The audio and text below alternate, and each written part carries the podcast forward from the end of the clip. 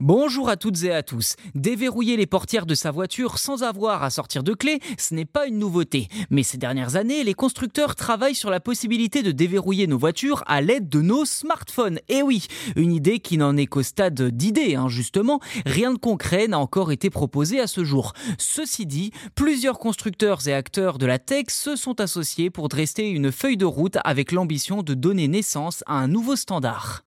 Derrière ce projet, on retrouve certains grands noms de l'automobile, mais aussi et surtout des GAFAM, dont Apple et Google, mais aussi Samsung, Xiaomi et Qualcomm. Ces spécialistes de la tech soutiennent deux consortiums, le Car Connectivity Consortium, CCC, et FIRA, qui lui veut changer le monde grâce aux technologies à bande ultra large.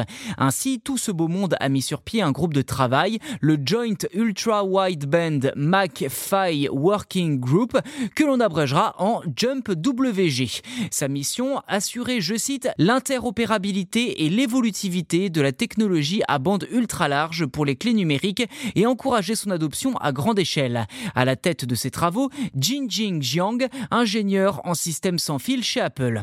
Comme le souligne Alicia Johnson, présidente du CCC, le principal défi du Jump WG sera de créer un système efficace et sûr. En effet, le vol de voitures a considérablement évolué ces dernières années et la protection de ces dernières tourne de plus en plus autour de la cybersécurité. Ainsi, la création d'une nouvelle norme fiable ne sera pas une tâche facile, surtout dans un secteur où les changements sont extrêmement nombreux et rapides.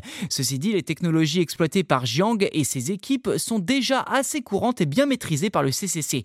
Ce dernier utilise en effet les bandes ultra larges, le NFC et le Bluetooth, qui lui ont notamment permis de donner naissance au fameux AirTag chez Apple. Reste à savoir si le résultat sera à la hauteur des attentes des constructeurs automobiles.